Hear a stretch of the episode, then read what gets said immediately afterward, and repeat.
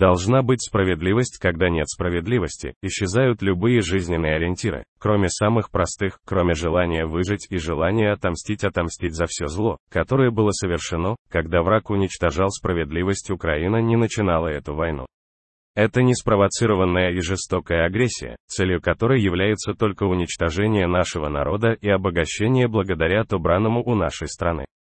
Массовость российских преступлений на украинской земле не оставляет сомнений, это и было замыслом руководства России. Это принятые ими условия вторжения. Весь террор, все убийства, все пытки, все мародерство всюду, куда на украинскую территорию зашли российские войска, с ними пришли профессиональные российские палачи.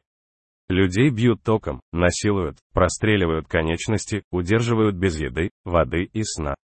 Захоронение замученных людей на оккупированной территории, во дворах домов, в лесах, вдоль дорог – это неотъемлемый спутник государственного флага России, такой путь выбрало это государство.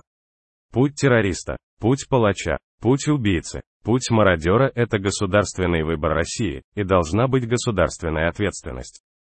Россия должна отвечать за каждый жаженый украинский город, каждое село, за каждую разрушенную жизнь, за каждую украинскую семью, уничтоженную российскими ракетами, бомбами и минами мы должны вернуть справедливость. Мы можем вернуть справедливость. Мы должны наказать зло у Международного уголовного суда есть юрисдикция, чтобы привлечь к ответственности российских военных преступников.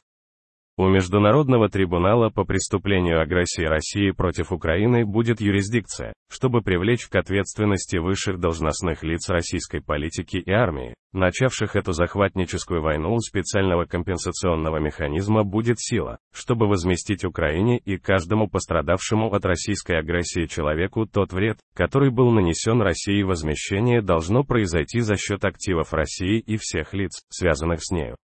Эта террористическая война России против Украины должна стать последней войной никогда больше никакое другое государство не должно встать на такой путь террора этого не обеспечит месть.